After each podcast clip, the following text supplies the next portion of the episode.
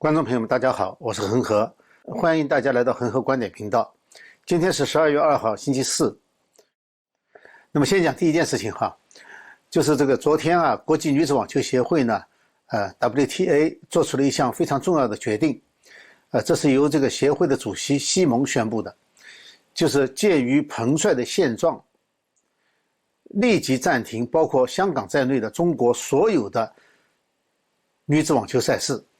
那么这个决定呢，立即立即引起了各方面的强烈反应。这个全球网这个网球明星啊，纷纷表示支持，这个几乎是一致的。那中共方面呢，相对比较低调。外交部发言人汪文斌呢，他只是说哈，说中国已经表达立场了，始终反对将体育政治化的行为。那么这个呢，我想呢，呃，要中共说出来反对体育政治化。就太有意思了，因为全世界体育最政治化的，就是中共。早期，如果大家还记得的话，中国的叫友谊第一，比赛第二，那不是政治吗？自己国内跟别人比赛也是让球让金牌，是不是政治？现在的举国金牌体制是不是政治？都是政治。那今天我们就不谈这个哈，我们谈这件事情。就是这个女子网球协会停止中国赛事这件事情，它有什么意义？我觉得呢，这有多方面的意义。首先哈，这么多年来，在我印象当中，这是第一个体育组织公开向中共说不，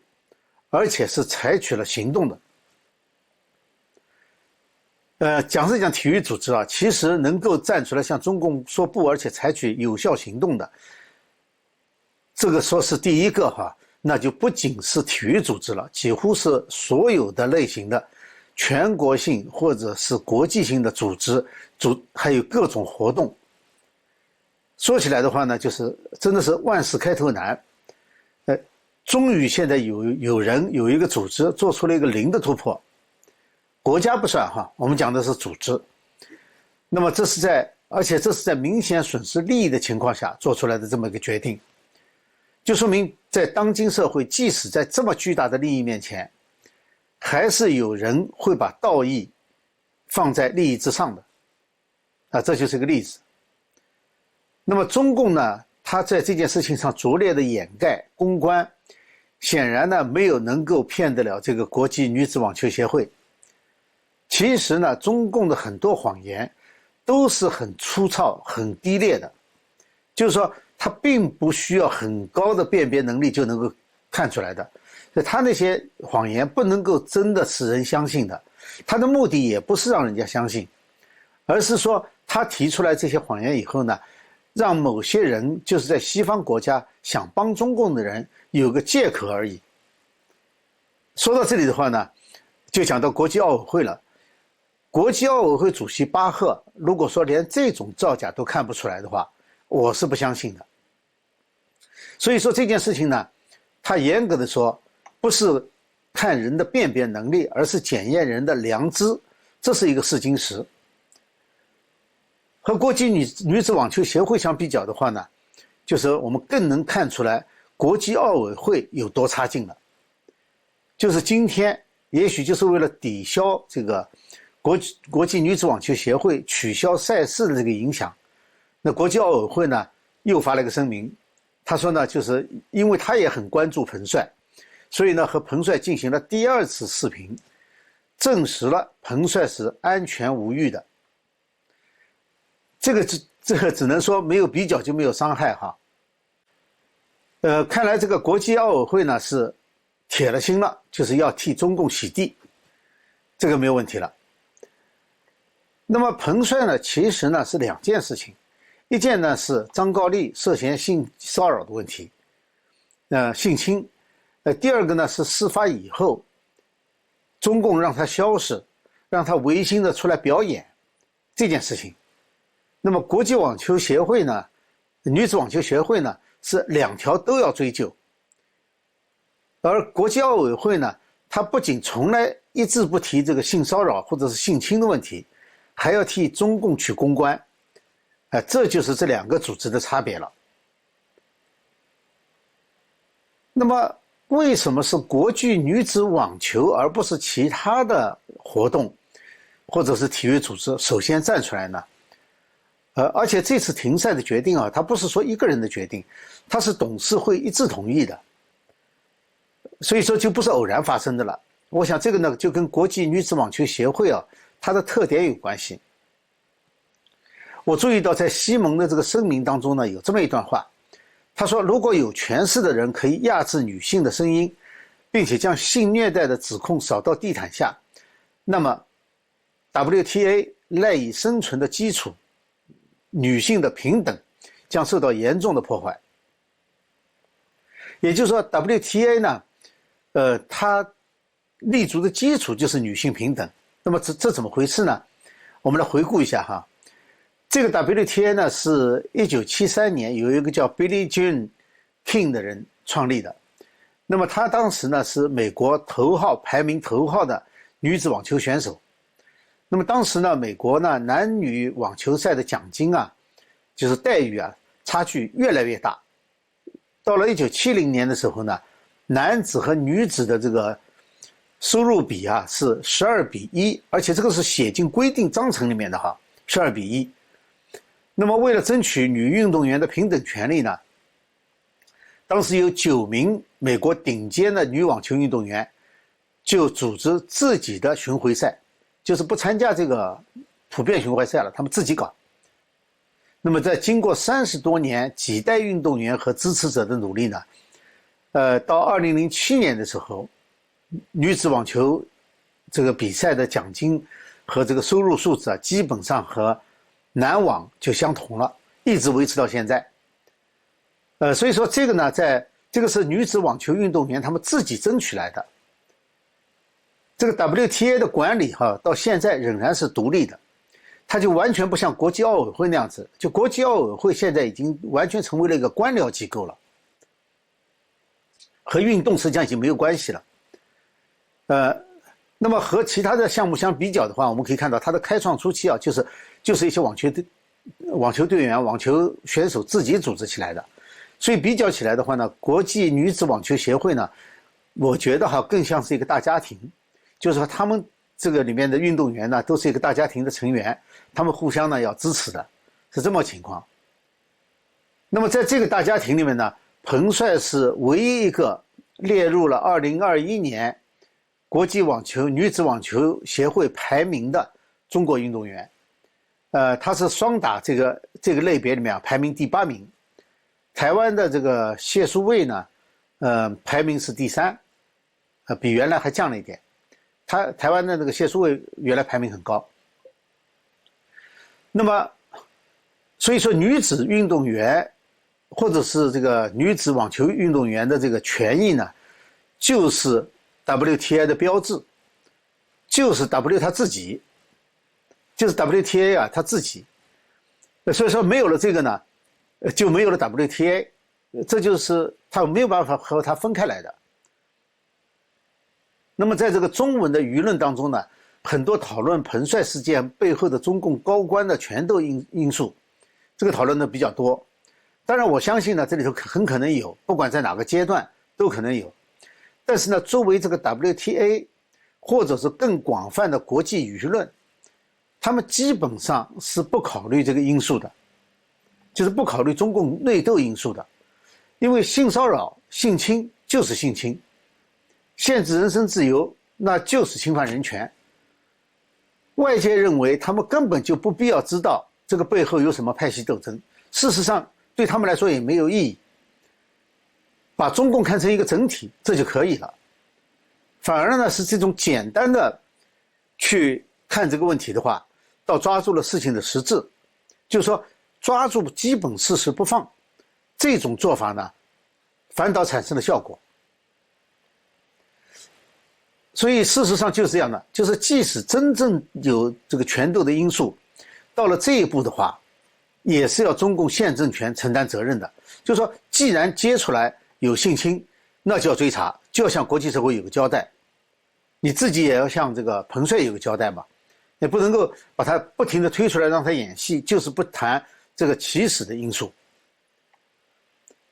那么再谈一下这个关于环女权哈，呃，像女权啊、环保主义啊这一类的呢，我一直认为呢，呃，他们在有一点这个欺软怕硬，因为我从来没就就没有看到过，就是对于女性权利侵犯最严重的、对环境污染最严重的中国，就没有这些活跃分子敢到中国去抗议去了。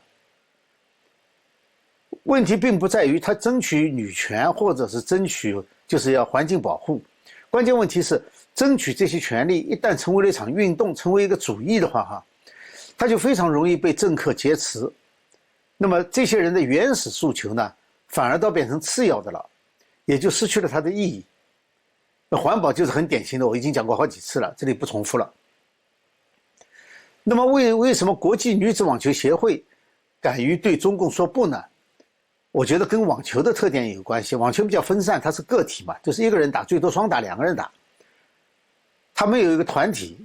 呃，另外呢，这个就这个协会呢本身也比较松散，所以每个人都有发言权。那么这个分散的个体呢，对中共这个庞然大物相比较来看的话，它当然是很渺小的。但是小而分散呢，而利益价值一致的话呢，反而到中共的。这个威胁收买不起作用了，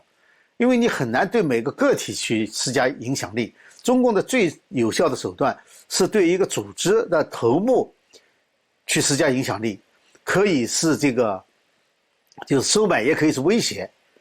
那是对组织很有效。比如说对国际奥委会就非常有效，但这些手段呢，对于 WTA 呢都是没有效果的，这是可能的原因。那么这几天呢，因为抵制北京冬奥的这个呼声呢开始升高了。我看到一个说法哈，就说如果国际社会不抵制的话，那么北京冬奥呢很可能成为一九三六年的柏林奥运。呃，我觉得今天提这个口这个问问题有有一点奇怪哈，因为其实真正能够类比这个柏林冬呃奥运的哈，是二零零八年的北京奥运就已经是了。北京是这个北京奥运啊，是第一次国际体育赛事被北京当局用来作为镇压异己的主要借口使用的国际活动。呃，北京当局后来不是视为敌人的，所称为五毒嘛，就是从北京奥运安保的时候开始提出来的。另外一个呢，就是维稳，维稳现在已经臭名昭著了哈。那么作为一种当时所谓的新思维，也是在北京奥运前后完全实践而且成型的，形形成规模的。它虽然提出来时间比较早，在一九九八年就提出来了，但是真正的实践应用而且成为一个系统的话，呃，是在北京奥运期间。所以它根本就不是说奥运让北京主办奥运能不能够促进人权的问题。而是奥运从一开始就被中共用来迫害人权，正好是反的，所以只要让他举办这样的活动，一定是加重迫害人权的借口。好，这这是今天讲的第一件事情啊，第一件事情就是关于这个世界女子网球协会啊，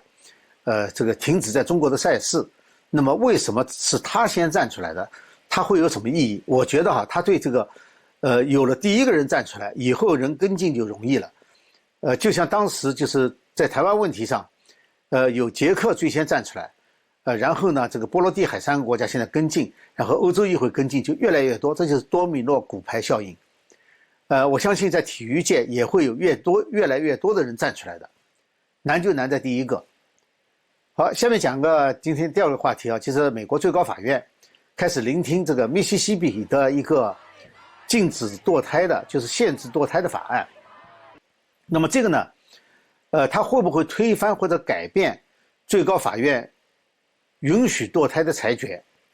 就是最高法院以前有两个裁决是允许堕胎的，呃，那么现在呢，会不会推翻？这个引起高度的关注。呃，无论是保守派和自由派，都把它看成一个非常重要的战场，因为现在我们知道，在美国哈，保守派和自由派的这个战场有这么几个。一个呢是关于选举的权利，一个呢是堕胎的权利，啊，当然还有这个第二修正案的持枪权，当然还有这个，呃，就是第一修正案的自由自由呃权利，呃，这些都是。所以呢，现在这个最高法院呢，呃，最高法院的这个案子呢，现在引起高度重视。那么这个案子呢，是一个密西西比州的一个新的限制堕胎的法案。呃，这个法律呢是完全禁止哈怀孕十五周以后进行堕胎。那么最高法院昨天开始聆听了哈，虽然这个案子呢可能要到明年六月份才会呃裁决，但是呢第一天呢呃各个大法官就显示出了比较明显的倾向性。呃，支持和反对堕胎呢，都把这个案子呢看成是一个指标性的，呃，因为认为这个案子的判决呢，将要将将要决定美国妇女堕胎权利的问题。这个权利呢是有或者没有的问题，没有中间道路，双方都认为没有中间道路，所以你可以看到双方都有人在这个最高法院外面呢举牌抗议，表达表达他们自己的这个意愿。那么，我想先简单介绍一下美国的这个堕胎权利的问题哈。一般认为呢，在这之前呢，有两个里程碑式的最高法院裁决。在早期的时候，美国因为是一个基督教，这个就是以信仰基督教的人最多创立的一个国家，信神的国家，所以早期不存在这个问题，就基本上呢是，呃，都是不主张堕胎的，所以堕胎不是一个大问题。但后来呢，逐渐逐渐成为一个问题呢，就到最高法院裁决了。那么两个指标性的哈，第一个就是呃，近半个世纪以前的，就是第一第一个案子，就是一九七三年的时候，叫做罗伊对韦德案。那么那个案子的裁决呢，就给了美国妇女的这个堕胎权呢，就是前怀孕头三个月，我们如果把它分成怀孕早期、中期和晚期的话，那么前三个月呢，就是属于早期。呃，前三个月的堕胎是有绝对权利的，就是不管怎么样，在前三个月都可以堕胎。然后呢，到了怀孕中期，就是四个月开始呢，中期的时候呢，他还有给了部分堕胎的权利。这是第一个案子，所以后来呢，这个堕胎权利呢，指的主要就是这个案子。第二个案子呢，是一九九二年的时候，呃，就是总部位于纽约的有一个呃。这个堕胎权的一个组织，叫做计划生育联盟。呃，他对这个 Casey 案，就是这个这个案子的名字。那么最高法院裁决呢，就是在胎儿能够在体外独立生存之前的这段时间，政府不能给孕妇承不能承受的负担。就说，呃，他说独立生存呢是二十四周，这个裁决里面。也就是说呢，只要是在怀孕二十四周之内，都可以堕胎，政府不能干涉。那么这两个裁决呢，就决定了今天美国整体的这个堕胎的情况。我们知道，最近这些年呢，很多保守派主导的州呢开始立法，就是对这个胎堕胎呢进行一定程度的限制，呃，就是包括我以前谈过的德州的这个心跳法案。那么这些案子呢，几乎都受到了法律的挑战。呃，虽然说最高法院当时是同意这个德州的这个法案啊可以执行，但是并没有对这个呃裁决并没有否定以前的那个最高法院的裁决。呃，所以说等着裁决的呢是这是第一个案子，这应该是这一系列案子当中的第一个最高法院聆听的。呃，而且这个案子如果判了以后呢，其他的案子就不需要判了，就就因为最高法院它是解释宪法的，他裁决了以后，这一类案子就同样处理了。那么最高法院应该啊，我觉得有两个裁选择了，一个就是他不做裁决，就把这个责任呢推回给州去。呃，另外一个呢就是做裁决。那么如果要做裁决的话呢，那就必须对两个前面的重要裁决呢做出一个决定来，就说如果跟前面一样的话，那么就很容易。但是多半呢是要推翻前面两个裁决的。你比如说，如果你要支持密西西比州的法案的话，那么就把原来可以堕胎的怀孕二十四周减少到了十五周，这个差别就非常大，差不多要差三个月。那么今昨天呢，第一天呢是口头辩论了，呃，具体过程我就不介绍了，我主要谈一下法官们提的问题，从他们提的问题呢来看他们的倾向。呃，你比如说关于这个，呃，胎儿生存权能力，就是独立，就堕胎以后到了体外，它独立生存能力的这个呃时间哈，就代表堕胎权的这一方呢，呃，就争取堕胎权这一方呢，他们就变成说说密西西比法案呢，把这个胎儿生存能力呢，从二十四周一下子呢减掉了两个月，就缩短到二十五周了。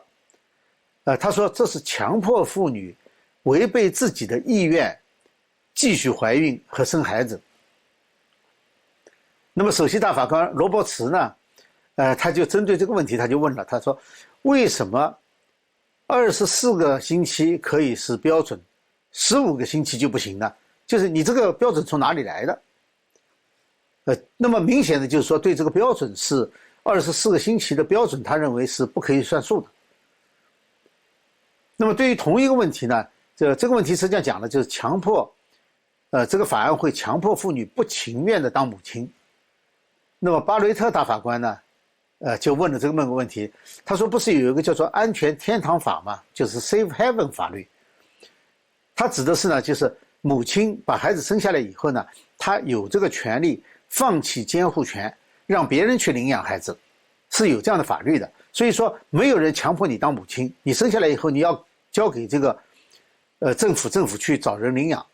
没有这个问题。那么。”呃，原来这个堕胎支持者们呢，对大法官卡瓦诺呢也抱有一点希望，但是呢，他提的问题哈，似乎也是倾向于支持这个密西西比法案的。呃，所以说呢，这个事情呢很重要呢，就是因为这几乎是美国历史上，或者是至少是近一百多年来第一次最高法院大法官当中保守派占优势，